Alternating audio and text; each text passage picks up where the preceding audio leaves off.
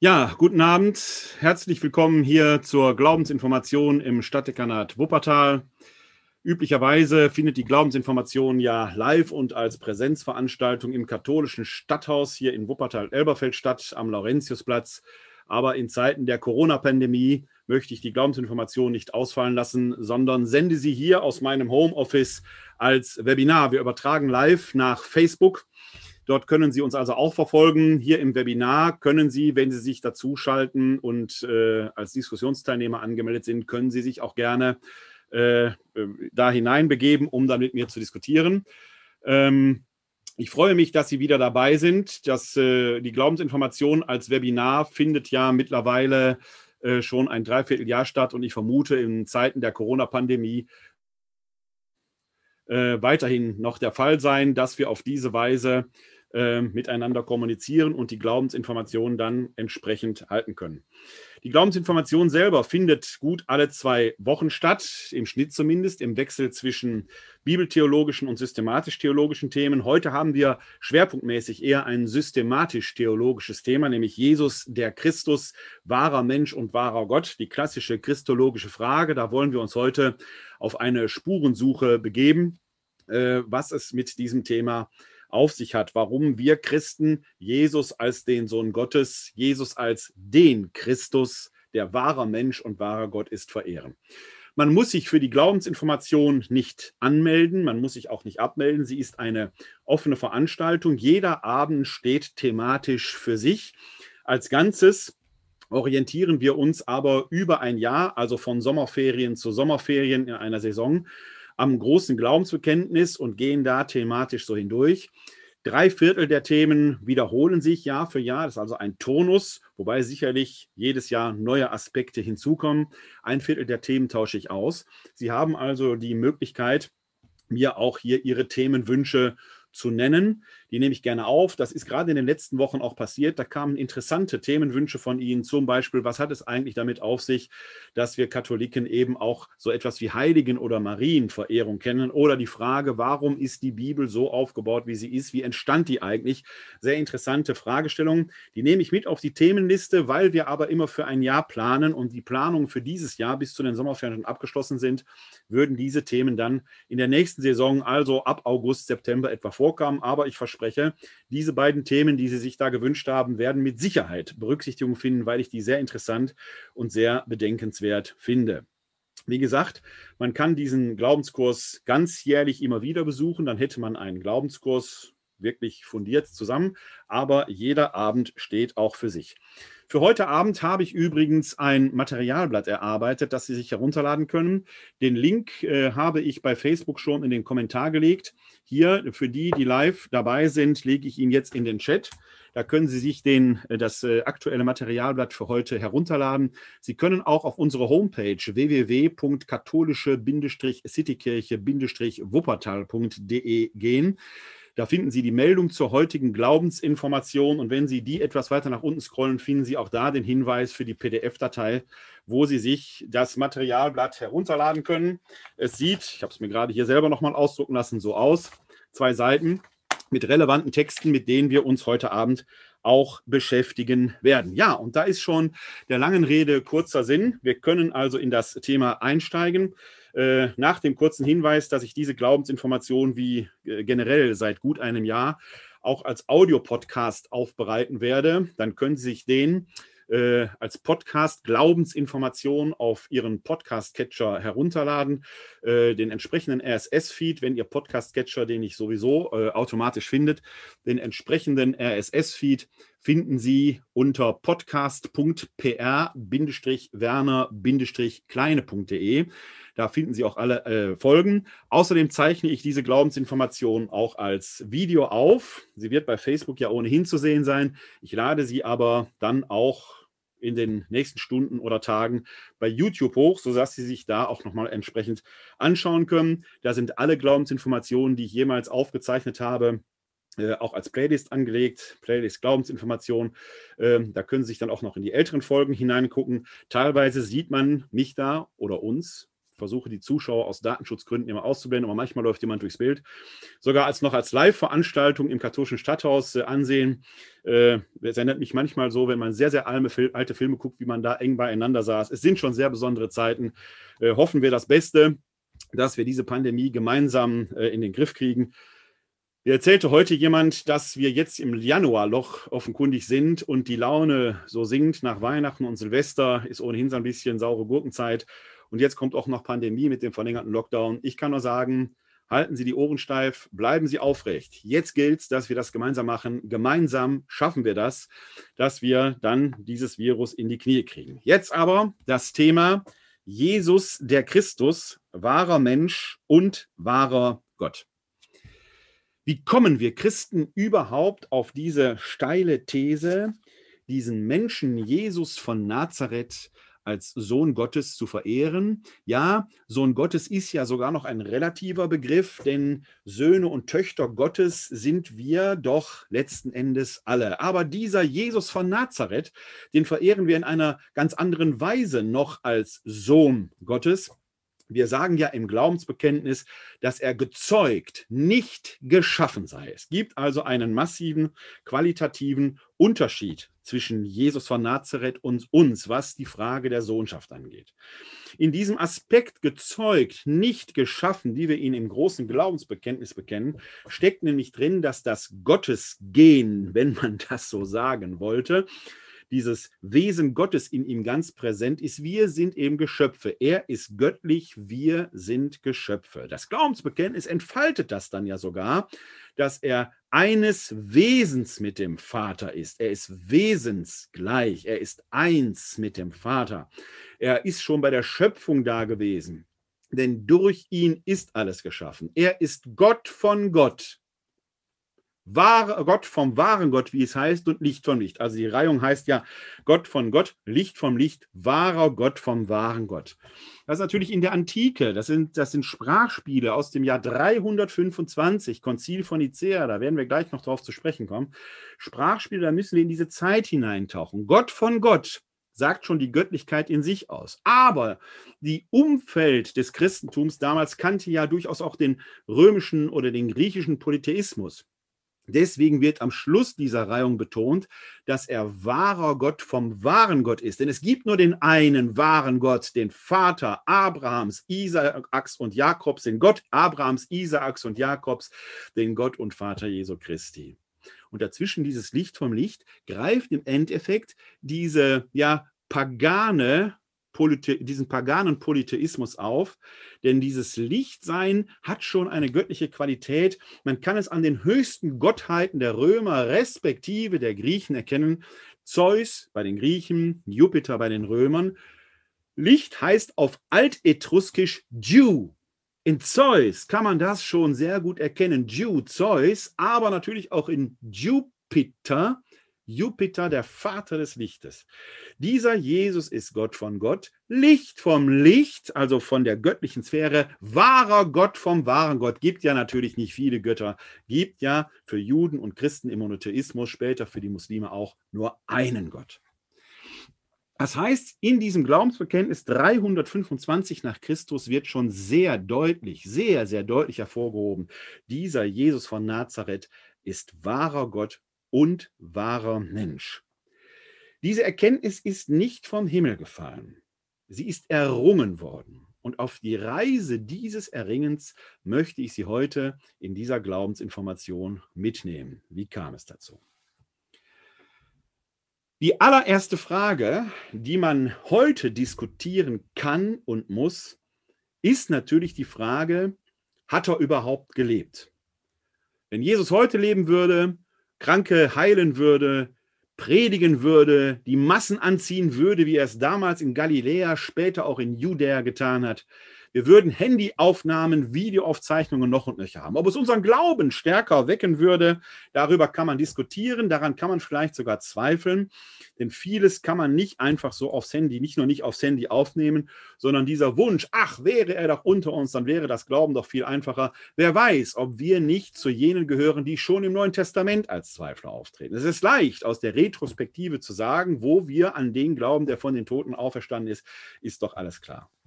Aber die Grundfrage, die Religionskritiker heute immer in den Raum stellen, ist, hat er überhaupt gelebt? Hat sich dann überhaupt alles so zugetragen, wie es da in den Evangelien steht? Eine berechtigte Frage, eine mehr als berechtigte Frage. Und wir können wirklich froh sein, dass wir natürlich die Evangelien haben. Und die Evangelien zeugen insbesondere die synoptischen, aber auch das Johannesevangelium durchaus von einer gewissen historischen Qualität. Aber da beißt die Maus keinen Faden ab. Natürlich sind die Evangelien primär Glaubenszeugnisse. Sie sind von Glaubenden geschrieben worden, die aus der Auferstehungserfahrung oder aus dem Glauben an den Auferstandenen heraus, ja, ihre Texte schreiben. Das sind Tendenzschriften. Die sind nicht neutral. Die sind von Menschen geschrieben, die in Jesus den Sohn Gottes erkennen, der den Tod am Kreuz besiegt hat. Und natürlich wird das irdische Leben Jesu in diesem Licht erzählt. Die wollen auch gar nicht untendenziös sein. Sie sind nicht unhistorisch, das auf keinen Fall, denn wir finden in allen Evangelien immer wieder diesen Hinweis auf die Augenzeugenschaft derer, die sie aufschreiben. Ein ganz berühmter Hinweis, den finden wir im Lukasevangelium direkt in den ersten vier Versen. Und ich zitiere ihn mal aus der Einheitsübersetzung von 2016. Da schreibt Lukas im ersten Kapitel die Verse 1 bis 4. Schon viele haben es unternommen, eine Erzählung über die Ereignisse abzufassen, die sich unter uns erfüllt haben. Dabei hielten sie sich an die Überlieferung derer, die von Anfang an Augenzeugen und Diener des Wortes waren. Nun habe auch ich mich entschlossen, nachdem ich allen von Beginn an sorgfältig nachgegangen bin, es für dich, hochverehrter Theophilus, der Reihe nach aufzuschreiben. So kannst du dich von der Zuverlässigkeit der Lehre überzeugen, in der du unterwiesen wurdest. Also Lukas selber legt sehr viel Wert darauf, dass er sich die Geschichte nicht ausgedacht hat, sondern er kann sich auf Augenzeugen berufen. Auch in den anderen Evangelien findet man immer wieder solche Topoi, dass auch Namen genannt werden, die also zur Abfassung der Evangelien, zur Abfassungszeit der Evangelien noch gelebt haben. Das älteste Evangelium, das Markus-Evangelium, ist nach gängiger Lehrmeinung etwa um das Jahr 70 geschrieben. Woher weiß man das? Im Jahr 70 haben die Römer die Stadt Jerusalem inklusive des Tempels zerstört. Und im Markus-Evangelium finden sich da schon Repliken, etwa wenn Jesus auf Jerusalem schaut oder die Zerstörung des Tempels quasi vorhersagt. Eine Vorhersage, die sich aus der Rückschau nach der Zerstörung des Tempels in Jerusalem erfüllt hat. Matthäus und Lukas schreiben große Teile ja, von Markus ab kann man nicht sagen, aber verarbeiten die. Die sind zumindest oft wortwörtlich so übereinstimmend mit Luca, mit Matthäus, mit Markus, dass es da textliche äh, Übereinstimmung gibt. Deshalb nennt man die drei, Markus, Matthäus und Lukas, auch die Synoptiker, weil man die in einer Synopse, einer tabellarischen Gegenüberstellung sehr schön auflisten kann und dann die Übereinstimmung und die entsprechenden Unterschiede sieht. Weil Markus das kürzeste ist, Matthäus und Lukas ausgefeilter sind, kann man eben davon ausgehen, dass das Markus-Evangelium dann auch das älteste. Der Johannes hat einen anderen Duktus in seinem Evangelium.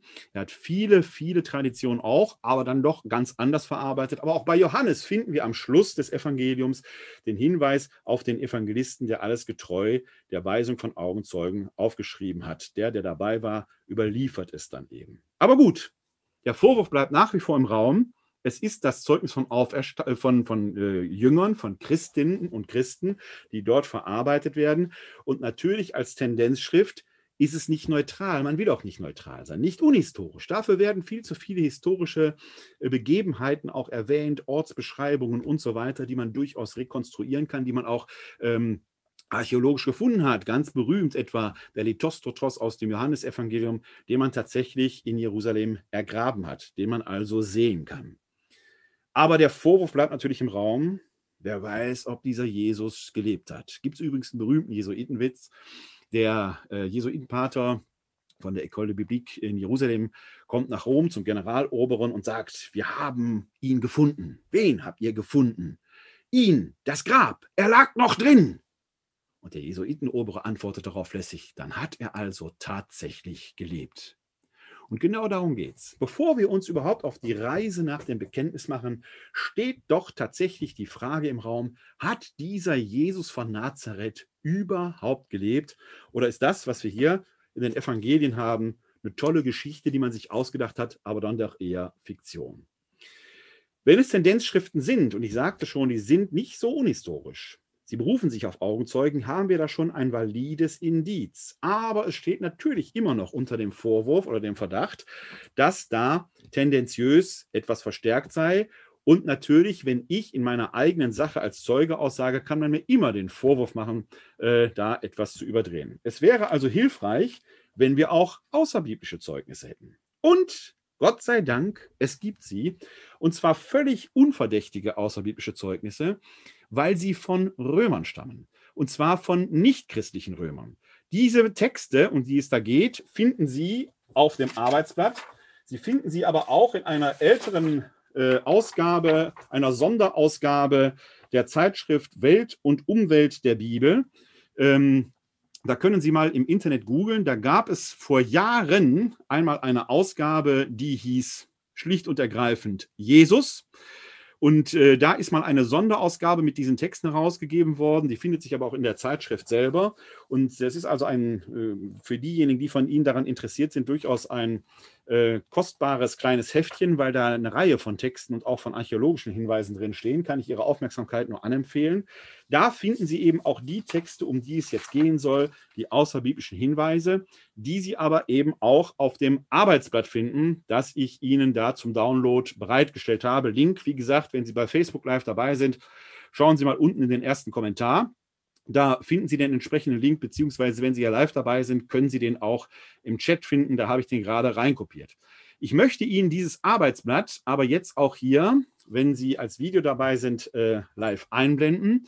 Dieses Arbeitsblatt hat zwei Seiten. Auf der ersten Seite sehen Sie links nochmal den Passus aus unserem großen Glaubensbekenntnis, dem Niceno-Konstantinopolitanischen Glaubensbekenntnis äh, um das es geht. Da werden wir gleich noch etwas näher drauf schauen. Dann finden Sie rechts noch einige christliche Texte.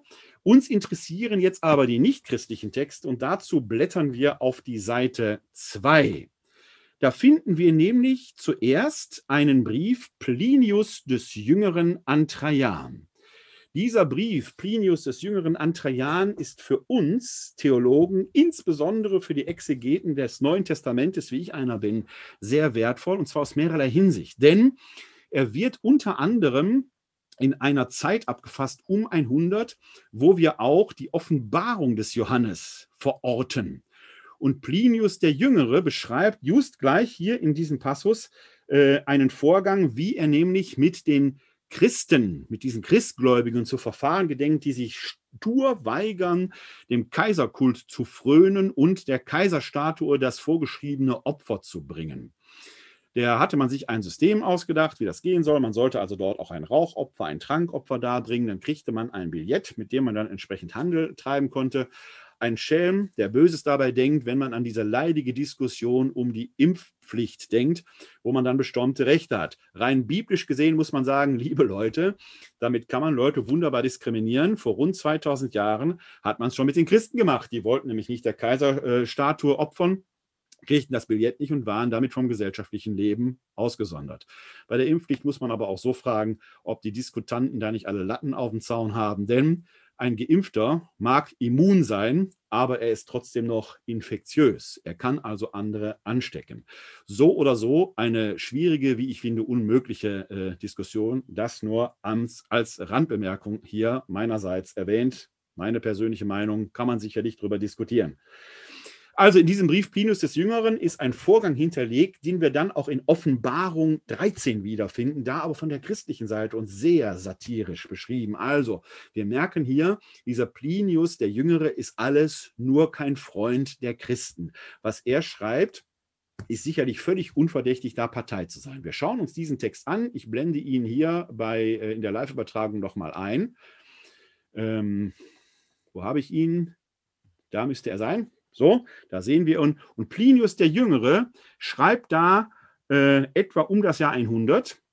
Sie versicherten jedoch, ihre ganze Schuld oder ihr ganzer Irrtum habe darin bestanden, dass sie sich an einem bestimmten Tag vor Sonnenaufgang zu versammeln pflegten, Christus als ihrem Gott einen Wechselgesang zu singen und sich durch Eid nicht etwa zu irgendwelchen Verbrechen zu verpflichten, sondern keinen Diebstahl, Raubüberfall oder Ehebruch zu begehen, ein gegebenes Wort nicht zu brechen, eine angemahnte Schuld nicht zu leugnen.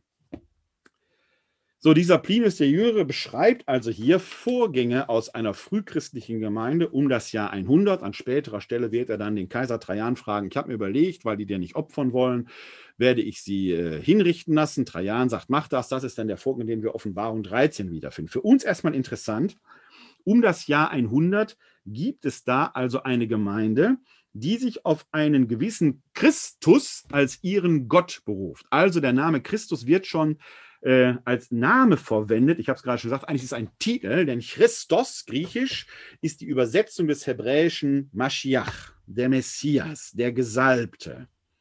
Also Jesus wird als der Messias äh, erwartet, nicht nur erwartet, sondern geglaubt. Klammer auf.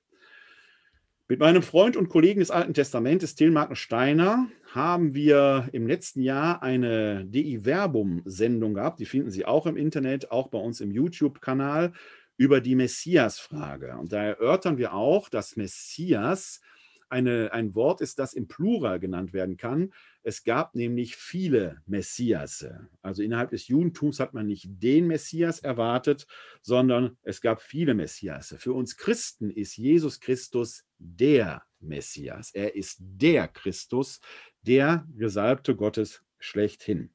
So, und hier schreibt eben Plinius der Jüngere, dass sich da eine Gemeinde versammelt, die Christus als ihrem Gott einen Wechselgesang singt und dann entsprechend auch die ethischen Forderungen. Die Existenz, und das ist für unsere Fragestellung hier und heute das Interessante, die Existenz dieses Jesus Christus, dieses Christus, ohne Jesus muss man hier sagen, dieses Christus wird von Plinius dem Jüngeren aber gar nicht angezweifelt. Er schreibt also nicht, ist ein Hirngespinst, sondern er weiß offenkundig, dass dieser Christus eine reale Person ist. Was er nicht weiß, ist, ob die lebt oder ob die schon gestorben ist. Das kann er nicht sagen. Aber dass dieser Christus für ihn real existent ist, ist für uns natürlich sehr wertvoll, denn dieser Brief ist um 100 geschrieben, also etwa 70 Jahre nach dem Tod Christi. Rein zeitlich gesehen, von heute 2021 gerechnet, wären wir analog im Jahr 1951. Und da leben natürlich noch Menschen, die möglicherweise als Kind die Ereignisse mitbekommen haben. Also haben wir hier ein weiteres Indiz für die Tatsächlichkeit, ja, dieser Jesus von Nazareth gelebt, und zwar von einem ausgemachten Christenfeind. Also tendenziös die Evangelien sein müssen, so tendenziös auf der Gegenseite ist dieser Plinius der Jüngere. Gibt aber noch einen weiteren wichtigen Zeugen für uns, nämlich den römischen Geschichtsschreiber Tacitus.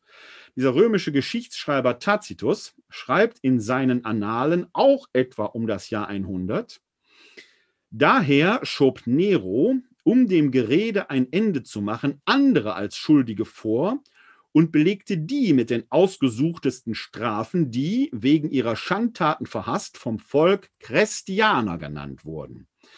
Der Mann, von dem sich dieser Name herleitet, Christus, war unter der Herrschaft des Tiberius auf Veranlassung des Prokurators Pontius Pilatus hingerichtet worden. Und für den Augenblick unterdrückt brach der unheilvolle Aberglaube wieder hervor. Nicht nur in Judäa, dem Ursprungsland dieses Übels, sondern auch in Rom, wo aus der ganzen Welt alle Gräuel und Scheußlichkeiten zusammenströmen und gefeiert werden. Soweit der Text von Tacitus.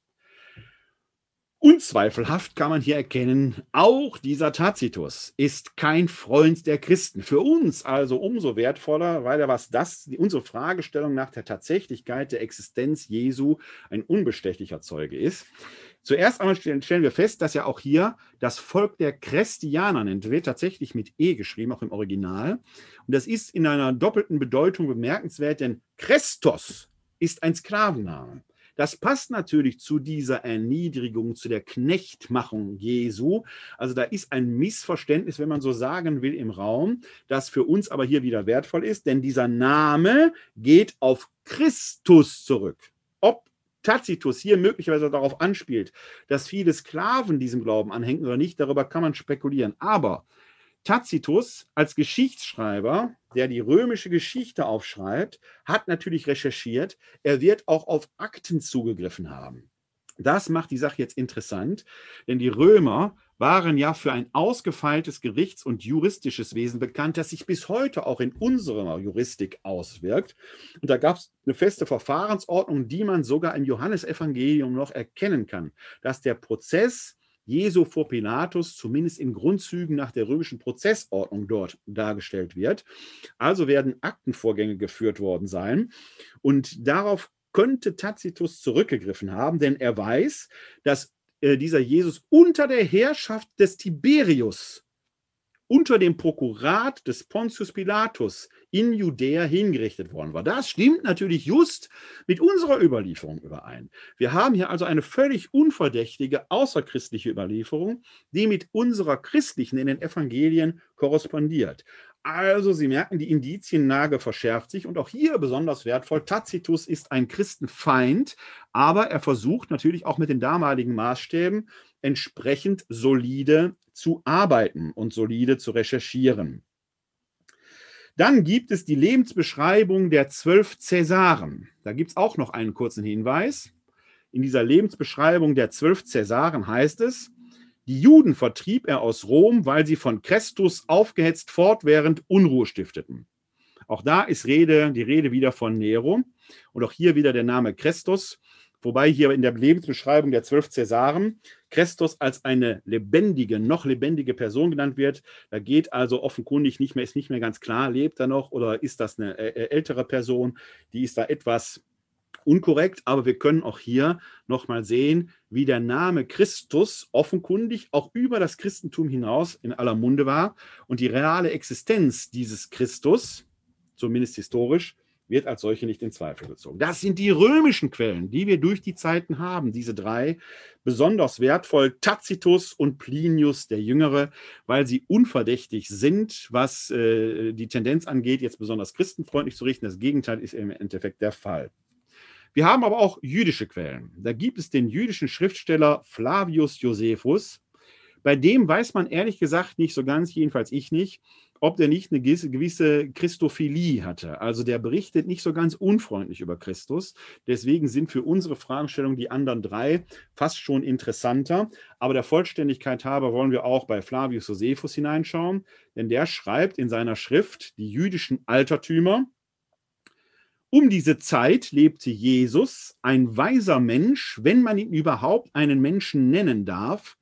Er war nämlich der Vollbringer ganz unglaublicher Taten und der Lehrer aller Menschen, die mit Freuden die Wahrheit aufnahmen. So zog er viele Juden und auch viele Heiden an sich.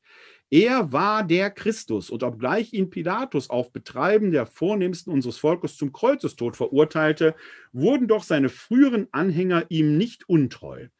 Denn er erschien ihnen am dritten Tage wieder lebend, wie Gott gesandte Propheten dies und tausend andere wunderbare Dinge von ihm vorher verkündigt hatten. Bis auf den heutigen Tag besteht das Volk der Christen, die sich nach ihm nennen, fort. Dieser Text stammt so aus dem späten ersten Jahrhundert, ist also zeitlich schon etwas weg und man sieht, es gibt eine gewisse Sympathie zum Christentum seitens des Flavius Josephus. Interessant, auf einer anderen Ebene, auch hier ist vom Volk der Christen der Rede. Es geht also nicht nur um Gemeinden, sondern die Christen werden auch als Volk wahrgenommen. Was nicht so ganz uninteressant für eine andere Fragestellung ist, denn die frühen Christen wollten ja eigentlich zum Volk der Juden gehören. Die Heiden sollten quasi zum jüdischen Volk dazugehören und so die alte prophetische messianische Verheißung aus Jesaja wahr werden, dass am Ende der Zeiten die Völker zum Zion ziehen werden. Andere Fragestellung, aber Flavius Josephus rekurriert in gewisser Weise hier drauf. Aber auch er beschreibt Zusammenhänge, die aus den Evangelien sind. Jetzt muss man im Vergleich zu den drei römischen Texten sagen, weil hier eine deutliche Sympathie des Flavius Josephus erkennbar ist, könnte seine Schilderung natürlich durch die Evangelien inspiriert gewesen sein. Damit sind sie nicht so neutral wie etwa die der drei römischen Quellen, die wir vorher gehört hatten, aber der Vollständigkeit halber möchte ich sie erwähnen. Ebenso auch einen Auszug aus dem babylonischen Talmud, der auch auf diesen Vorgang äh, hinweist. Und auch da sind wir in einem jüdischen Kontext. Da heißt es, Dagegen wird gelehrt, am Vorabend des Pascha-Festes haben sie Jesus gehängt. Der Herold aber ging 40 Tage lang vor ihm her, Dieser geht hinaus, um gesteinigt zu werden, weil er Zauberei getrieben und Israel verlockt und abgesprengt hat. Jeder, der etwas zu seinen Gunsten weiß, komme und plädiere für ihn, aber sie fanden nichts zu seinen Gunsten und hängten ihn am Vorabend des Pascha-Festes. Das wiederum ist eine bemerkenswerte Notiz, weil sie offenkundig auch von der Tatsächlichkeit des Lebens Jesu ausgeht, dann aber in einen anderen Kontext stellt, denn hier ähm, wird deutlich dieser Konflikt, auch dieser innerjüdische Konflikt, zu dem Jesus beigetragen hat. Auch die Zauberei und so weiter, das sind Dinge, die schimmern auch so ein bisschen durch die Evangelien durch. Aber hier ist davon die Rede, dass man ihn gesteinigt habe. Steinigung wäre eine jüdische Art der Hinrichtung gewesen. Die Juden hatten aber zum Zeitpunkt der äh, Besatzung durch die Römer keine Kapitalsgerichtsbarkeit. Wenn dort Steinigungen vollzogen worden wären, hätte es sich um einen Fall der Lynchjustiz gehandelt. Das haben wir auch im Neuen Testament. Man denke nur an die Steinigung des Stephanus. Klassischer Fall von Lynchjustiz. Der Mob bemächtigt sich da eines Mannes und bringt ihn widerrechtlich, muss man sagen, zu Tode. Das steht auch hier im Hintergrund, dass man diesen Jesus auf diese Weise beseitigt habe. Aber auch dieser Autor kommt nicht darum herum, dass man den eben dann doch am Kreuz gefunden hat. Und deswegen hängte man ihn am Vorabend des Pascha-Festes. Auch eine Notiz, die bemerkenswert ist, denn wir haben innerhalb der, äh, des Neuen Testamentes, was die Chronologie angeht, eine kleine Spaltung nach den drei synoptischen Evangelien, deren Chronologie, deren ich persönlich anhänge, wäre Jesus am Passiafest gestorben, nach dem Johannesevangelium am Vortag des Passiafestes. Das heißt, der babylonische Talmud würde argumentativ eher in Richtung des Johannesevangeliums äh, gehen. Nur so nebenbei bemerkt, man sieht also, wie da die verschiedenen Traditionslinien zusammenkommen. Aber auch hier spielt das Aufhängen Jesu am Kreuz eine wichtige Rolle. Warum? Weil wir in der Torah, der heiligen Schrift des jüdischen Volkes, eine Notiz haben im Deuteronomium Kapitel 21, Vers 23, dass diejenigen, die am Holze hängen, von Gott verflucht sind. Und dieser Gedanke wird für uns gleich noch zentral werden. Ist natürlich hier in dieser Schilderung ganz klar, da geht es auch um die Abweisung, um die Ablehnung dieses Jesus von Nazareth. Man will ihn bewusst demütigen. Ja, da sind erstmal diese außerbiblischen Quellen. Es gibt noch eine spätere, die sogenannte Toledot Jeshu, auch eine jüdische Schmähschrift über die Christen. Man hat sich also früher tatsächlich nichts geschenkt. Damals waren die Christen Minderheitengesellschaft und mussten einstecken. Und da haben auch damals Juden ihre Schmähschriften auf diese Christen geschrieben, weil die sich eben ja dem Judentum annähern wollten, aber als Heiden keinen Zugang fanden. Also eine sehr konfliktträchtige Zeit mit furchtbaren Folgen, als das Christentum im vierten Jahrhundert zur Mehrheitsgesellschaft wurde. Wie und warum werden wir gleich noch weiterhören. Erstmal in unserem Zusammenhang wichtig, wir haben hier außerbiblische Hinweise, die größtenteils völlig unverdächtig sind, äh, jetzt eine besondere Sympathie dem Christentum gegenüber zu haben. Und diese außerbiblischen Hinweise deuten doch sehr stark indizienmäßig darauf hin, eigentlich kann man sagen, besteht kein Zweifel daran, ja, dieser Jesus von Nazareth hat gelebt. Er war in Israel unterwegs und das macht natürlich das Zeugnis der Evangelien, auch wenn es tendenziöse Glaubenszeugnisse sind, als solches erstmal glaubhaft. Wenn es glaubhaft ist und auch außerbiblisch wird es ja bestätigt, dann ist Jesus am Kreuz gestorben und nach unserem Glauben von den Toten auferstanden. Darin stecken dann zwei Grundprobleme, die für uns und für unsere Fragestellung enorm wichtig sind. Und die Grundprobleme tauchen in einem Text auf, der als frühchristliches Glaubensbekenntnis bekannt ist. Und er wird hier in dieser Glaubensinformation sehr, sehr häufig zitiert. Ich blende Ihnen deshalb den Text ein, beziehungsweise wir müssen uns ihn mal eben einblenden lassen. Ich versuche, das den Bildschirm zu teilen, damit Sie das auch sehen können. Hier haben wir einen Text, den werden wir uns gleich anschauen, etwas näher. Aber wir schauen einmal in den ersten Korintherbrief, in das 15. Kapitel, und da sind es die Verse 13, äh, 3 bis 5. Da heißt es, denn vor allem habe ich euch überliefert, was auch ich empfangen habe. Christus ist für unsere Sünden gestorben gemäß der Schrift und ist begraben worden. Er ist am dritten Tage auferweckt worden gemäß der Schrift und erschien dem Kephas, dann den Zwölf. Danach erschien er mehr als 500 Brüdern zugleich. Die meisten von ihnen sind noch am Leben, einige sind entschlafen. Danach erschien er dem Jakobus, dann allen Aposteln. Zuletzt erschien er auch mir, gleichsam der Missgeburt. Soweit der Paulus im ersten Korintherbrief. Auch ein sehr wichtiger Text, weil hier die frühchristologischen Probleme auf den Punkt gebracht werden. Punkt 1. Paulus betont, ich habe euch überliefert, was auch ich empfangen habe. Paulus überliefert also eine frühchristliche Glaubensformel, die er schon vorgefunden hat. Nach einer gängigen Chronologie, die auf die Synoptiker zurückgeht, ich erwähnte vorhin, dass ich persönlich die bevorzuge, ist Jesus im Jahr 30 an einem Freitag, der das Passiafest war, gestorben. Aus den autobiografischen Angaben, die der Paulus uns im Galaterbrief hinterlässt, können wir ungefähr rekonstruieren, wann sich die Bekehrung des Paulus ereignet hat. Das wird um das Jahr 33, 34, 35 gewesen sein. Nach seiner Bekehrung vor Damaskus zieht Paulus nach Antiochia, findet dort offenkundig eine Art Katechese, eine Glaubensunterweisung in christlicher Theologie vor und wird dort diese Glaubensformel, die er hier präsentiert, auch kennengelernt haben. Das heißt, dieses Stück Textfragment, das wir gerade hatten, wird zwischen 30 und 33 schon da gewesen sein. Das ist die frühchristlichste Glaubensformel. Sie behauptet, Jesus ist für unsere Sünden gestorben, eine schöne Umschreibung, schön in Anführungsstrichen für den Kreuzestod, ist begraben worden, er war also richtig echt tot, und wurde auferweckt gemäß der Schrift. Wie beweist man eine Auferstehung? Paulus spricht hier nicht vom leeren Grab. Das interessiert ihn hier noch gar nicht. Aber später in den Evangelien wird die Auffindung des leeren Grabes den Auferstehungsglauben nicht begründen. Im Gegenteil, das sind Entsetzen und Verzweiflung, die das leere Grab ausgelöst. Wohin hat man den Herrn gebracht?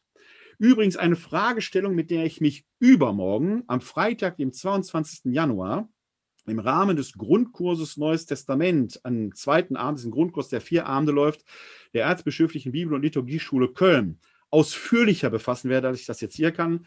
Wenn Sie Interesse haben, schauen Sie doch übermorgen mal auf unsere Homepage katholische Citykirche Wuppertal.de. Da übertrage ich diesen Abend nämlich auch live hin. Sonst können Sie die Folge später bei YouTube äh, sich anschauen. Da werde ich etwas intensiver auf die Frage des leeren Grabes eingehen. Der Auferstehungsglaube entsteht nicht durch die Entdeckung des leeren Grabes. Das hätte auch auf vielerlei andere Weise leer sein können. Er entsteht, weil sich der Auferstandene zeigt.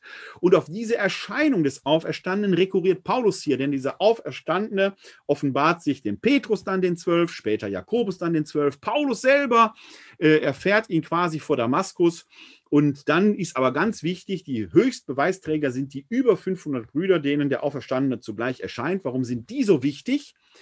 Weil die zwölf Apostel zu klein sind als Gruppe. Als Zeugen vor Gericht, Gerichtsfest hätten zehn gerechte Männer gereicht. Aber es waren damals schon Gerüchte in Umlauf, dass die Apostel den Leichnam aus dem Grab entfernt hätten und behauptet hätten, er sei auferstanden. Könnten Verschwörer sein. Deshalb sind die wichtig, auch für uns, aber es bedarf anderer Zeugen. Paulus, der sich selbst als Zeuge benennt, spricht in eigener Sache. Eine eigene Sache zu bezeugen ist ehrenhaft, aber immer auch bezweifelbar. Deswegen sind die über 500, denen der Auferstandene zugleich erscheint, so wichtig, weil sich über 500 nicht verschwören können. Irgendjemand würde da immer quatschen und dass er zugleich erscheint. Und Paulus betont noch, ihr könnt sie selbst fragen, denn die meisten sind noch am Leben. Ich habe vor kurzem eine schöne Internetdiskussion mit einem äh, Menschen gehabt, der hier regelmäßig zuschaut. Er sagt, vielleicht haben die, fünf, die Korinther den, die 500 gekannt. Theoretisch natürlich möglich. Ich persönlich halte das eher für unwahrscheinlich, weil wie hätte man die 500 nach Korinth bekommen sollen auf der Missionsreise des Paulus? Außerdem fehlt dort der Artikel. Er schreibt also nicht, äh, er erschien den über 500, sondern ist einfach unbestimmt.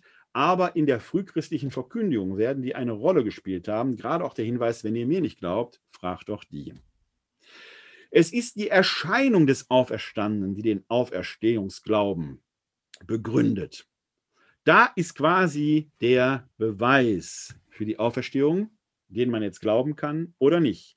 Aber wenn man es nicht glaubt, muss man das Glaubenszeugnis dieser Menschen in Frage stellen. Nicht nur das Glaubenszeugnis, sondern das Erfahrungszeugnis dieser Menschen in Frage stellen. Da muss man erklären, warum kommen die dann auf so eine spinnerte Idee. Auch das wäre begründungspflichtig. Wir können aber, gerade weil die Korinther so ein kritisches Volk waren und dass sie kritisch waren, kann man, wenn man beide Korintherbriefe, die wir in der Bibel haben, liest, dann merkt man gerade in dem zweiten, da wurde auch um Geld gestritten, da taucht diese Frage aber nicht mehr auf, die ist erledigt. Also man kann davon ausgehen, dass sich die korinthische Gemeinde da tatsächlich kundig gemacht hat. Okay, jetzt haben wir erwiesen, er ist Jesus von Nazareth ist am Kreuz gestorben und von den Toten auferstanden. Er ist Menschen erschienen. Dadurch wurde die Auferstehung auch glaubwürdig.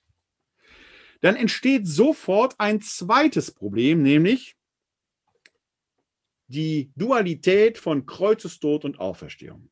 Wir hatten gerade schon hier im babylonischen Talmud diesen Hinweis, dass er aufgehängt worden sei am Pascha-Fest. Eine Demütigungsgeste, gerade mit Blick auf Deuteronomium 21, Vers 23. Denn Wer am Holze hängt, ist ein von Gott verfluchter. Der ist also von Gott verlassen.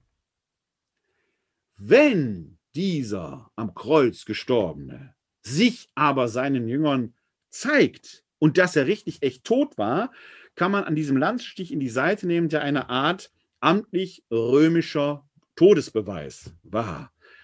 Für den Fall, dass der Mensch noch lebt, sticht man ihm ins Herz dann ist er spätestens dann tot.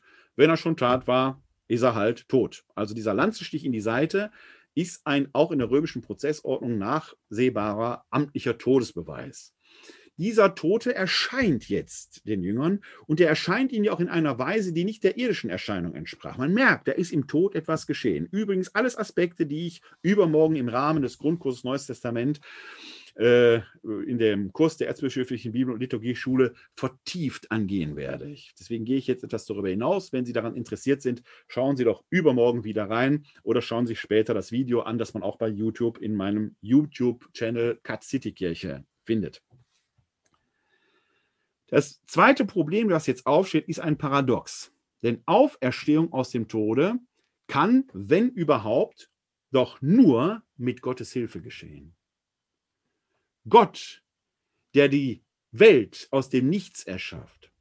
Gott, der den toten Lehmklumpen Adam, den lehmigen, durch Einblasen seines Atems belebt, dieser Gott kann natürlich Tod zu Leben erwecken. Aber der ist doch als Gottverlassener gestorben am Kreuz, als Gottverfluchter. Und jetzt entsteht dieses Paradox, der Gottverlassene wird von Gott gerettet.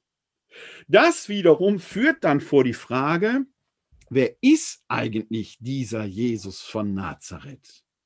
Was ist um diesen Menschen? Wer ist in ihm? Was ist mit dem, dass Gott so an ihm handelt? Und schon zu neutestamentlicher Zeit entsteht genau daraus dieses Bekenntnis, er ist der Gesandte. Er ist der Maschiach, der Gesalbte Gottes. Eine Frühstufe der christologischen Reflexion, ist noch lange nicht ausgefaltet. Sie führt zu den ersten Titula. Kyrios, der Herr. Das geht zurück auf die alte jüdische Weise von Gott zu sprechen. Denn wenn wir in der hebräischen Bibel den Gottesnamen JHWH lesen, das sind die drei, die vier, das Tetragramm, die vier Buchstaben, mit denen schreibt man im Hebräischen diesen Gottesnamen JHWH, ausgesprochen Yahweh. Die Juden sprechen diesen Gottesnamen aber aus Ehrfurcht nicht aus, sondern substituieren ihn durch andere Worte, etwa Hashem, der Name, oder Adonai. Und Adonai ist Kyrios, Dominus, der Herr. Wir haben noch heute in unserem Glaubensbekenntnis den Satz stehen, wir glauben an den einen Herrn Jesus Christus. In der Messe fangen wir an mit der Herr sei mit euch. Das geht alles auf diese jüdische Weise der Gottesrede zurück. Wenn wir dieses Wort Herr in diesen Kontexten gebrauchen, ist das nicht einfach eine Höflichkeitsanrede, sondern es ist das Bekenntnis zur Göttlichkeit, die in Jesus sichtbar wird. Aber dass die Göttlichkeit in Jesus sichtbar wird, dass er Sohn Gottes ist, heißt doch noch lange nicht, dass er Gott ist. Und so setzt schon in frühchristlicher Zeit ein Reflexionsprozess ein, was es heißt, Gott ist in Jesus da. Im Wesentlichen entstehen drei Richtungen, na, dreieinhalb, die eine halbe erzähle ich gleich mit, drei Richtungen, dreieinhalb Richtungen, die miteinander im theologischen Widerstreit legen. Diese Auseinandersetzung beginnt schon recht früh, kann sich aber in den ersten drei Jahrhunderten nicht so massiv entfalten, weil in diesen ersten drei Jahrhunderten äh, die Kirche der, immer wieder unter Verfolgungssituationen stand. Und wenn man auf diese Weise gerade als kleine Gruppe von außen angefragt ist, dann geht sehr viel Energie in die Apologie nach außen, in die Verteidigung. Das heißt, die inneren Streitigkeiten sind da nicht einfach weg, aber sie entfalten ihre Wucht nicht. Im Jahr 313 wird die Kirche durch Kaiser Konstantin zwar noch nicht zur Staatskirche, aber doch zur staatstragenden Institution gemacht. Staatskirche wird sie erst unter Kaiser Theodosius im Jahr 380 um die Kante rum werden. Aber plötzlich ist der Verfolgungsdruck weg. Und plötzlich können diese innertheologischen Streitigkeiten nach oben dringen und ihre ganze Dynamik entfalten. Kaiser Konstantin wollte aber aus dieser größer gewordenen Kirche eine staatstragende Institution machen, die die Einheit seines Reiches trägt. Man weiß ja, dass nach Konstantin das römische Reich in zwei Teile zerfallen ist. Also es war brisant. Wenn dort solche theologischen Streitigkeiten plötzlich dazu führen, dass äh, die Einheit bedroht ist, dann muss ein Kaiser da einschreiten. Das tut er auch und er beruft im Jahr 325 das Konzil von Nicäa ein, auf dem dieser Streit beigelegt wurde. Was aber waren die streitenden Parteien? Die erste Partei, die man nach einem ihrer Hauptvertreter auf dem Konzil von Nicäa, Arius, auch die Arianer nennt, vertrat die Meinung, dieser Jesus von Nazareth ist nur Mensch, aber kein Gott weil dieser Jesus von Nazareth in einer besonderen Weise den Willen Gottes getan hat, hat Gott ihn posthum gewissermaßen mit der Auferstehung belohnt. Das Problem des Arianismus ist, der ist sehr einfach zu glauben, werden Sie auch heute noch viele, auch selbst in der Kirche viele Christinnen und Christen finden, die eher arianisch denken. Das Problem des Arianismus ist, damit wir miterlöst sind, damit auch wir daran partizipieren, müssten wir mindestens genauso gut wie Jesus sein. Wer von uns, wer von Ihnen und mir könnte das in Anspruch nehmen? Schwierig. Eine Spielart des Arianismus, das ist die halbe Spielart, ist der sogenannte Adoptionismus. Der Adoptionismus vertrat die These, dass der Mensch Jesus, der weiterhin nur Mensch bleibt, während seines Lebens durch Gott den Vater als Sohn adoptiert worden sei, aber er bleibt Mensch. Das wird zum Beispiel verbunden mit der Taufe Jesu bei Johannes dem Täufer. Da öffnet sich ja der Himmel und man hört eine Stimme, die sagt, dies ist mein geliebter Sohn, an ihm habe ich Gefallen gefunden. Das sei dann der Moment gewesen, in dem der Vater im Himmel Jesus als Sohn adoptiert. Aber Jesus bleibt Mensch. Zweite Möglichkeit wäre auf dem Tabo bei der Verklärung gewesen, aber in der Regel wird das mit der Taufe im Jordan verbunden. Wo wir eine solche Linie haben, die Arianer, gibt es natürlich oft eine Gegenrichtung. Denn dieser Jesus von Nazareth konnte offenkundig doch Dinge tun, die Menschen nicht können. Er konnte auf dem Wasser laufen, er konnte Kranke gesund machen und er tat Dinge, die nur Gott zukommen, nämlich Sünden vergeben. Deshalb gab es eine Gegenrichtung, das waren die sogenannten Doketisten. Das kommt von einem griechischen Verb dokein, das heißt scheinen. Die Doketisten sagten, dieser Jesus von Nazareth ist nur Gott und kein Mensch. Gott zeigt sich aber den Menschen in menschlicher Gestalt, der schafft quasi so eine Art Superhalluzination. Es schien nur so, als sei er Mensch, deshalb Doketisten von Scheinen. Es schien nur so, als sei er Mensch. Gott kann natürlich nicht sterben, deshalb tut Gott am Kreuz nur so, als würde er sterben. Wenn Sie so wollen, etwas flapsig ausgedruckt, super Show. Problem des Sokratismus ist, wenn dieser Jesus von Nazareth, weil er nur Gott ist, am Kreuz gar nicht stirbt, können wir auch nicht von den Toten auferstehen, weil um von den Toten aufzuerstehen, muss man erstmal richtig tot gewesen sein. Also auch von der Erlösung her schwierig. Was haben wir davon? Wäre Gott zynisch? Will er uns vergackeiern? Fragen, die man stellen muss. Es gab aber auch noch eine dritte Richtung. Das waren die sogenannten Homo Usianer. Die Homoousianer sagten, aus theologischen Gründen macht diese ganze Geschichte nur Sinn, wenn Gott im Menschen Jesus ganz gegenwärtig ist. Also Jesus ist Mensch und Gott, wahrer Mensch und wahrer Gott. Was man nicht beurteilen kann, ist, da kommen wir gleich noch etwas näher drauf eingehen, ob der Mensch Jesus wusste, dass er auch Gott ist. Deshalb sagen die Homoousianer, er ist nicht nur Gott gleich, sondern er ist eins mit Gott. Aber die menschliche und die göttliche Natur sind in Jesus unvermischt und ungetrennt gegenwärtig. Man lässt die Frage also auf. Der ist nicht nur einfach ein göttlicher Mensch oder ein Gottmensch, aber die sind auch nicht getrennt. Wir können dazu nichts sagen. Komme ich gleich aber noch mal etwas ausführlicher darauf zu sprechen. Diese drei Parteiungen, nur Mensch, Arianer, nur Gott, Doketisten, und wahrer Mensch und wahrer Gott, Homoousianer, gerieten nach der konstantinischen Wende in einen massiven Streit. Der eskalierte so, dass Kaiser Konstantin sich im Jahr 325 genötigt sah, eben jenes Konzil von Nicäa einzuberufen, dem wir weite Teile unseres heutigen Glaubensbekenntnisses verdanken.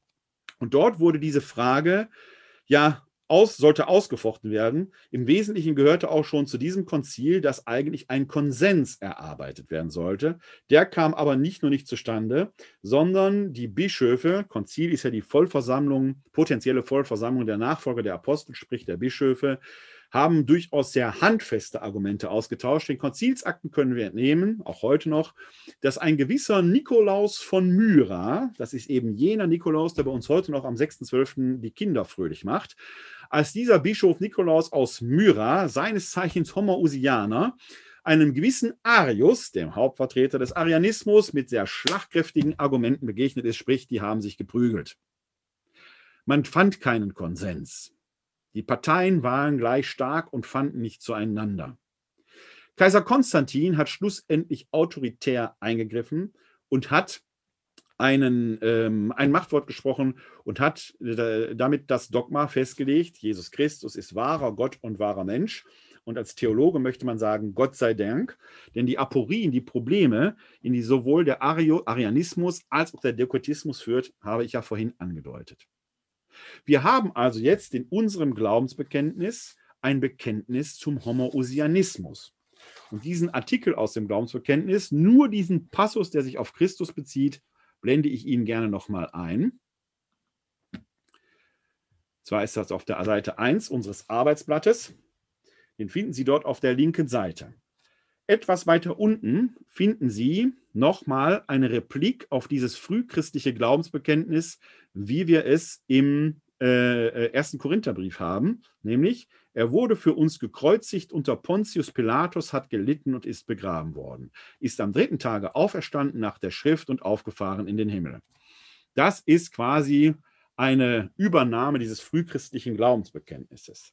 Darunter finden Sie dann interessanterweise einen Hinweis, nämlich er sitzt zur Rechten des Vaters und wird wiederkommen in Herrlichkeit zu richten die Lebenden und die Toten. Seiner Herrschaft wird kein Ende sein. Also die Gerichtsansage, dass dieser Christus die letzte Gerechtigkeit aufrichten wird. Das Gericht, von dem hier die Rede ist, ist kein Strafgericht, sondern ein Gericht, äh, Gericht das die Gerechtigkeit schafft.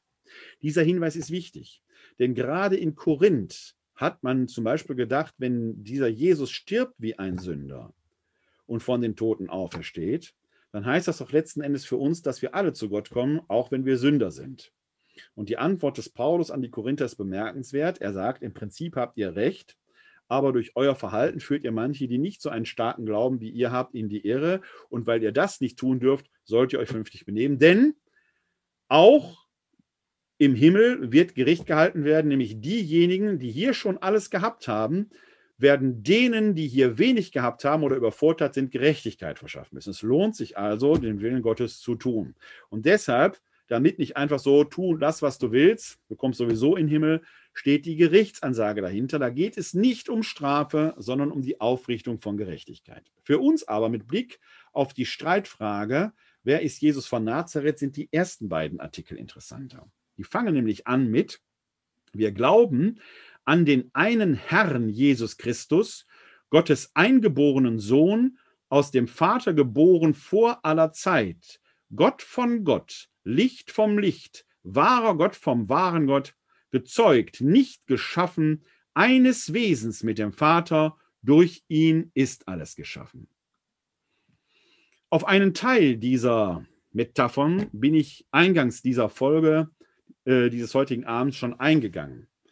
Man merkt, dieser ganze Absatz nimmt in immer wieder neuen Versuchen, neuen Formen den Anlauf zu sagen, dieser Jesus ist Gott. Und zwar wahrer Gott. Er ist der Herr. Er war schon bei der Schöpfung dabei, denn er ist geboren vor aller Zeit. Durch ihn wurde die Welt geschaffen. Er ist gezeugt, nicht geschaffen. Er ist deshalb eines Wesens mit dem Vater. Er trägt das Gottesgehen in sich. Dieser Absatz ist gegen Arius formuliert und sagt, Jesus war und ist wahrer Gott. Der zweite Absatz richtet sich hingegen gegen die Doketisten, denn hier wird die Menschlichkeit behauptet. Denn für uns Menschen und zu unserem Heil ist er vom Himmel gekommen, hat Fleisch angenommen durch den Heiligen Geist von der Jungfrau Maria und ist Mensch geworden. Da wird es sogar ausdrücklich gesagt. Aber die Sprache ist drastisch und das machen wir uns heute gar nicht so klar. Denn diese drastische Sprache sagt, er hat Fleisch angenommen. Das Griechische, die Originalsprache, in der das Konzil getagt hat, war Griechisch. Das Griechische kennt zwei Begriffe für Körper, die wir da auch im Neuen Testament finden. Der eine Begriff ist Soma kennt man auch aus Psychosomatik. Da geht es um Leiblichkeit. Soma ist der Leib. Es kann ein physischer Leib sein, es kann aber auch ein metaphysischer Leib sein. Wenn der Auferstandene sich zeigt, dann hat er zweifelsohne ein Soma, aber ein pneumatisches, ein geistliches Soma. Es ist nicht mehr der irdische Leib, denn er unterscheidet sich ja offenkundig von dem irdischen Jesus von Nazareth, zumindest optisch. Gleichzeitig ist die höchste Identität da, denn seine Stimme, sein Handeln, die Wundmale identifizieren ihn. Kontinuität in höchster Diskontinuität. Das andere Wort ist Sargs. Sargs, das ist Kotelett. Wenn Sie in eine Metzgerei gehen, sehen Sie lauter Sargs. Sargs ist Fleisch. Das ist nicht scheinhaft. Das ist blutig. Und hier steht im griechischen Text Sargs. Er hat Fleisch angenommen. Sehr material. Das ist kein Scheinleib gewesen. Der war real da. Antidoketistischer kann man es gar nicht auf den Punkt bringen. Und jetzt kommt noch die Jungfrau Maria hinzu. Der Jungfrau Maria, das ist eine wunderbare symbolische Formulierung, die die Konzilsväter hier vorgefunden haben. Die finden Sie übrigens schon in der Bibel vor. Gerade Lukas betont auch die Jungfräulichkeit Mariens vor der Geburt Jesu. Es gibt übrigens ein apokryphes Evangelium, das Protoevangelium des Johannes, das auch die Jungfräulichkeit der Maria nach der Geburt betont. Aber für uns hier in diesem Glaubensbekenntnis geht es weniger um medizinische oder biologische Befunde, es geht um Theologik. Denn wenn dieser Jesus, und das ist ja die Aussage der Homoousianer und dessen, was hier definiert werden soll, wenn dieser Jesus von Nazareth wahrer Mensch und wahrer Gott ist, dann müssen wir doch erklären, wie kann dieser wahre Gott und wahre Mensch sich hier materialisiert haben. Nur ist es für uns Menschen unzweifelhaft offenkundig, dass eine Frau, die gerade ein Kind geboren hat, auch die Mutter ist. Okay, wir leben im Jahr 2021. Wenn wir ganz spitzfindig sind, könnten wir natürlich sagen, gut, rein biologisch könnte man natürlich durch In-vitro-Fertilisation oder durch Leihmutterschaften sagen, dieses Kind ist jetzt nicht unbedingt das Kind dieser Frau. Das sind aber schon sehr spitzfindige und nicht ganz Fragen, die nicht ohne ethische Bedeutung sind, deshalb eben auch so umstritten sind. Aber wir bewegen uns im Jahr 325 nach Christus und da gab es diese Dinge noch nicht. Da war klar, die Frau, die dieses Kind gerade geboren hat, ist auch Mutter. Nur wissen wir im Fall des Jesus von Nazareth sogar den Namen der Mutter, nämlich Maria. Und Maria war unzweifelhaft eine Menschin. Ergo, sagt man, hat dieser wahre Gott und wahre Mensch die menschliche Seite offenkundig über die mütterliche Linie erhalten. Wenn er wahrer Gott und wahrer Mensch ist, muss er also die göttliche Seite über die Vaterlinie erhalten haben. Deshalb wird Gott als Vater verehrt. Klammer auf, oben in dem Text, ich blende Ihnen den nochmal ein, das sei nur der Vollständigkeit halber erwähnt. Da steht nämlich hier oben diese kleine Textzeile, aus dem Vater geboren vor aller Zeit. Seit wann gebären Väter? Also vor aller Zeit ist dieser Gott auch gewissermaßen mütterlich. Das sei nur am Rande erwähnt, wird gerne überlesen. Aber für uns in der Jungfrauentitulatur kommt beides zusammen. Maria, Mensch, Mutter, Gott, göttliche Seite, Vater. Wenn Gott aber der Vater dieses Jesus von Nazareth ist, wahrer Gott und wahrer Mensch, dann kann natürlich kein natürlicher Zeugungsakt stattgefunden haben, wäre ja ein Mensch der Vater gewesen. Ergo muss Maria aus theologischen Gründen Jungfrau gewesen sein. In der Jungfrauentitulatur kommt die Aussage dieser Jesus, wahrer Gott und wahrer Mensch, zum Ausdruck, sie muss christologisch gelesen werden jenseits der Fragen, was da biologisch genau passiert ist. Es ist erstmal hier eine theologische Glaubensaussage, in der mit Blick auf die Mutter Jesu kulminiert, dieser Jesus ist wahrer Gott und wahrer Mensch gewesen. Das macht diesen Aspekt aus. Und das ist das, was wir im Glaubensbekenntnis haben. Klammer auf, rein historisch. Wir befinden uns ja im vierten Jahrhundert. Wenige Jahrhunderte später wird das Weströmische Reich durch äh, Vandalen und Langobarden bedroht werden. In Ravenna wird, äh, ich glaube, Chlodwig residieren. Name ist jetzt äh, unsicher. Äh, auf jeden Fall sind dort germanische Stämme und die sind Arianer. Die sind also offenkundig schon mit dem Christentum in Kontakt gekommen, aber arianisch in der Kathedrale von Ravenna können Sie heute noch arianische Mosaike und Fresken sehen. Die haben sich, Gott sei Dank, möchte man als Kirche sagen, nicht durchgesetzt, denn sie unterwerfen sich schließlich dem Papst, der sein nizänisches Glaubensbekenntnis denen ja empfiehlt, um nicht so aufgedrückt zu sagen. Also sie merken, noch Jahrhunderte später war dieser Streit um die Frage, wer ist dieser Jesus von Nazareth, noch lange nicht abgefrühstückt. Im Jahr 325 wird er zum Dogma erklärt, wahrer Gott und wahrer Mensch, aber der Kampf geht weiter. Und er wird durch die Jahrhunderte bis auf den heutigen Tag weitergehen. Denn jeder Jesus-Film steht letzten Endes vor dieser Frage, was inszenieren wir? Und es gibt Jesus-Filme, die tendieren eher in die arianische Richtung. Da ist der Mensch Jesus, der Freund der Kinder, der die Kranken heilt, stark im Vordergrund. Wenn der einen Apfel beißt, dann fließt ihm hier der Apfelsaft hinunter. Ja, und selbst der Film von Mel Gibson, diese Passion of Christ, ist so körperlich ausgelegt, dass da sehr viel Menschliches im Vordergrund ist. Es gibt aber auch Jesus-Filme, da schwebt dieser Jesus von Nazareth quasi über den Garten geht, wir völlig der Welt entrückt, fast wie eine geisterhafte Gestalt, die tendieren eher in die doketistische Richtung. Als Regisseur von Jesus-Filmen hat man es nicht leicht. Deshalb einen theologisch wahrhaftigen Jesus-Film zu machen, ist vielleicht von der Bildwelt her nahezu unmöglich. Und in dieser Spannung stehen letzten Endes auch wir Glaubenden, denn auch bei uns spielen beide Richtungen immer wieder eine Rolle. Es gibt Tage, da neigt man vielleicht eher dem Freund und Bruder Jesus zu, also eher der menschlichen Seite. Es gibt Tage, da ist er eher der Heiland, der Erlöser, also die göttliche Seite. Das ist menschlich. Man kann sich die Göttlichkeit und die Menschlichkeit Jesu wie so zwei Pole vorstellen. Wir stehen als Menschen, als Glaubende in diesem Spannungsverhältnis und wenn wir zu der einen Seite tendieren, zieht uns die andere zurück. Das ist gesund. Wenn wir das Band zerschneiden würden und wir würden sagen, wir sind jetzt nur auf der menschlichen oder nur auf der göttlichen Seite, dann hätten wir letzten Endes ein theologisches Problem. Es ist also hart errungen worden und dieses harte Ringen geht weiter.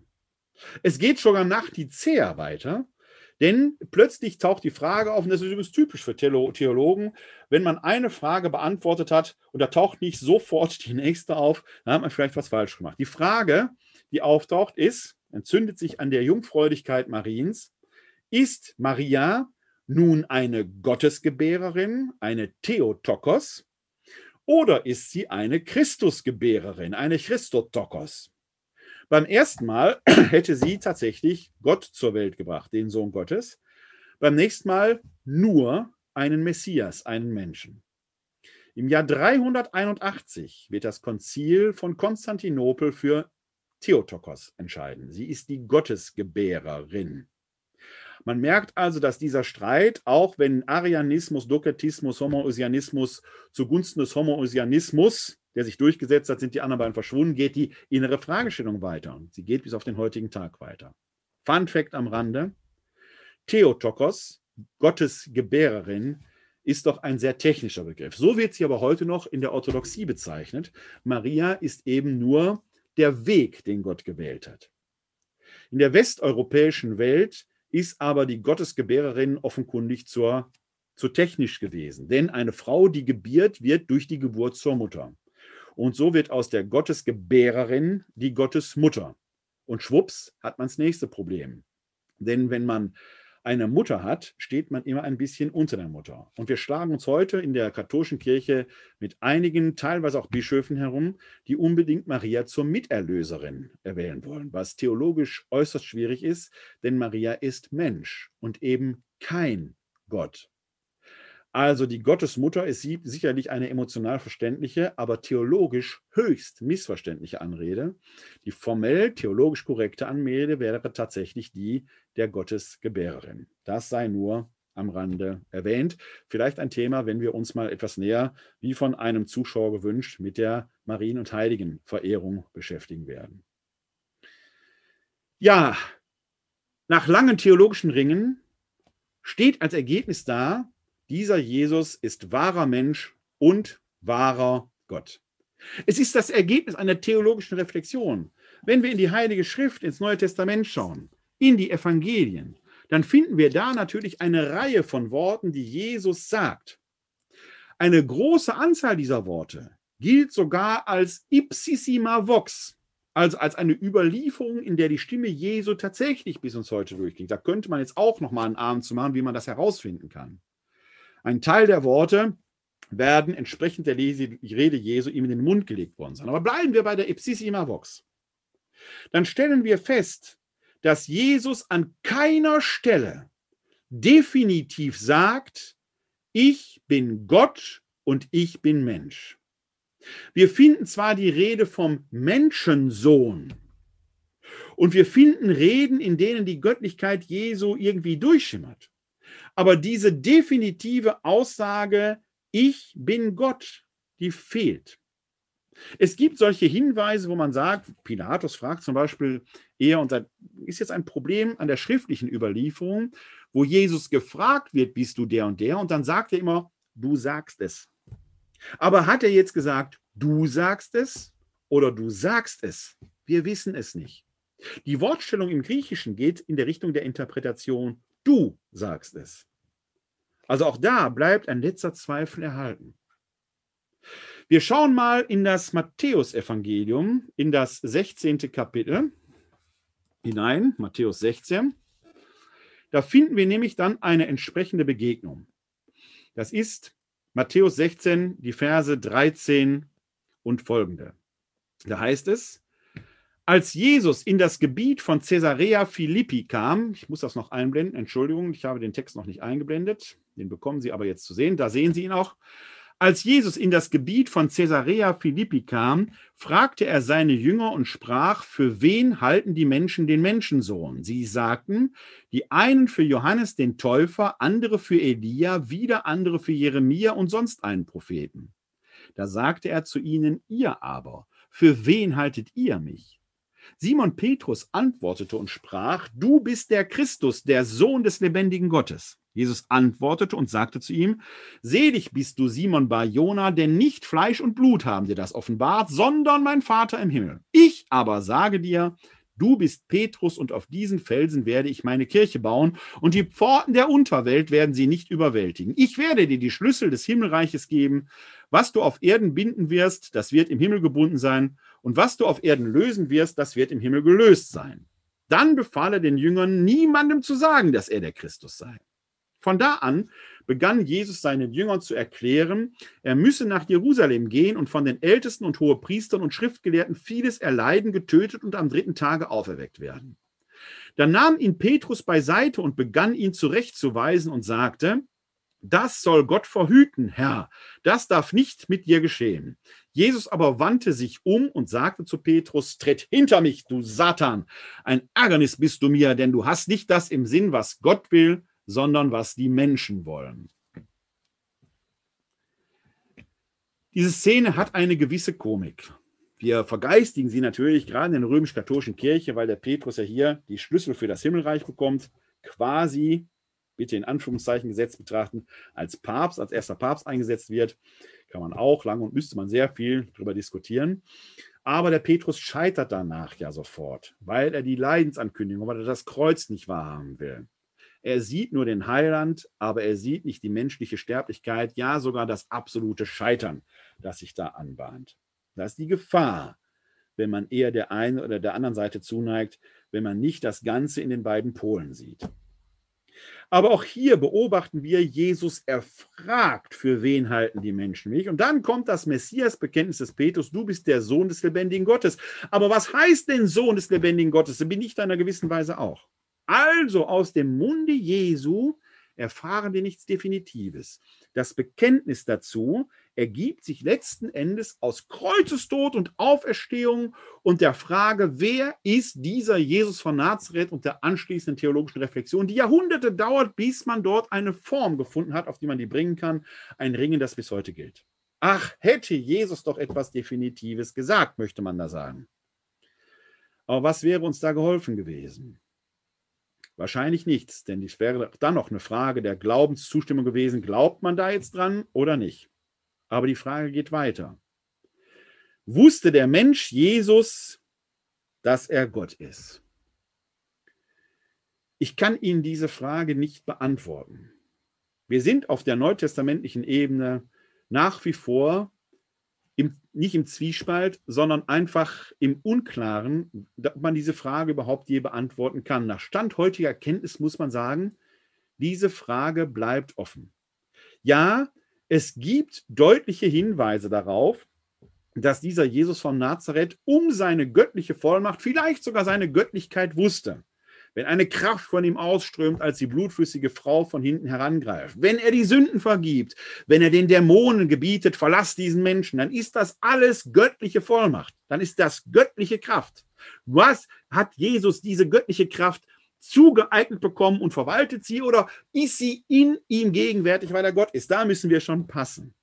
Aber dass sie da ist, kein Zweifel. Auf der anderen Seite gibt es dann diese zweifelnden, sehr menschlichen Seiten, wenn er im Garten geht, Semane, Blut und Wasser schwitzt und seinen Vater bittet, lass den Kelch an mir vorübergehen. Wenn er Gott wäre, wüsste er doch, wie das ausgeht. Sie merken, diese Frage ist nicht definitiv zu beantworten. Sie bleibt uns ein Rätsel, jedenfalls auf dem Stand, den wir heute haben. Ich persönlich, meine ganz persönliche Ansicht, mein ganz persönliches Bekenntnis, jede, jeder von Ihnen kann das anders sehen. Ich persönlich glaube, der Mensch Jesus muss mindestens eine Ahnung gehabt haben. Ob er es gewusst hat, kann ich nicht sagen. Aber ich glaube, dass er mindestens eine Ahnung gehabt hat, dass Gott in ihm auf eine ganz spezifische Weise gegenwärtig ist. Als Christ bekenne ich mich aus voller Überzeugung dazu, ja, dieser Jesus ist der Christus, aber er ist mehr als ein bloßer Messias, ein bloßer Gesandter Gottes. Er ist wahrer Mensch und wahrer Gott. Ja, vielleicht haben Sie noch Fragen zu diesem Thema. Dann können Sie die sehr gerne hier stellen und an mich richten, dann versuche ich die auch zu beantworten. Wenn Sie möchten, können Sie die jetzt gerne formulieren. Sie können mir die Fragen gerne auch in die Kommentare schreiben oder schicken Sie mir eine E-Mail an bei-euch at katholische-citykirche-wuppertal.de. Da versuche ich die Fragen dann zu beantworten, auch später, wenn dieses Video im Internet bei YouTube verfügbar sein wird oder im Audio-Podcast unter pr podcast.pr-werner-kleine.de. Da findet sich auch eine Kommentarfunktion drüber. Da können Sie dann gerne weitere Fragen an mich richten, die ich dann dort auch in den Kommentaren beantworte. Ansonsten hat es mich gefreut, dass Sie sich hier zugeschaltet haben, entweder live hier im Webinar, äh, auch als Zuschauer oder Sie waren live bei Facebook dabei oder Sie haben sich das Video hinterher angeschaut. Wenn Sie möchten, sind Sie sehr gerne schon übermorgen eingeladen. Dann kommt eben der zweite Teil des Grundkurses Neues Testament der Erzbischöflichen Bibel- und Liturgieschule, wo es unter anderem auch um Fragen des leeren Grabes gehen wird. Am kommenden Samstag, das müsste dann der 23. sein, werde ich die nächste Sendung von dem Podcast bei euch senden, hier live aus meinem kleinen Homestudio hier. Äh, dann hoffentlich mit einem sehr interessanten Interview unseres leitenden Krankenhausseelsorgers Rainer Nieswand, wie er als Krankenhausseelsorger in dieser Pandemiezeit versucht, die Ärzteschaft da zu unterstützen. Wird sicherlich interessant werden. Die nächste Folge hier in der Reihe Glaubensinformation wird es dann am 3. Februar geben, um 19 Uhr live unter www.kck42.de slash Webinar. Dann wird es um das Thema gehen, beten lernen mit Jesus Christus, das Vater unser, das Gebet, das uns Christen alle eint. Das werden wir dann näher unter die Lupe nehmen und uns auch mit der berühmten sechsten Vater unser Bitte und führe uns nicht in Versuchung beschäftigen. Bleiben Sie bis dahin gesund. Helfen Sie, dass andere gesund bleiben oder gesund werden. Ich allen wünsche Ihnen hier aus meinem Homeoffice-Büro in die weite Welt nach draußen ein herzliches Glück auf.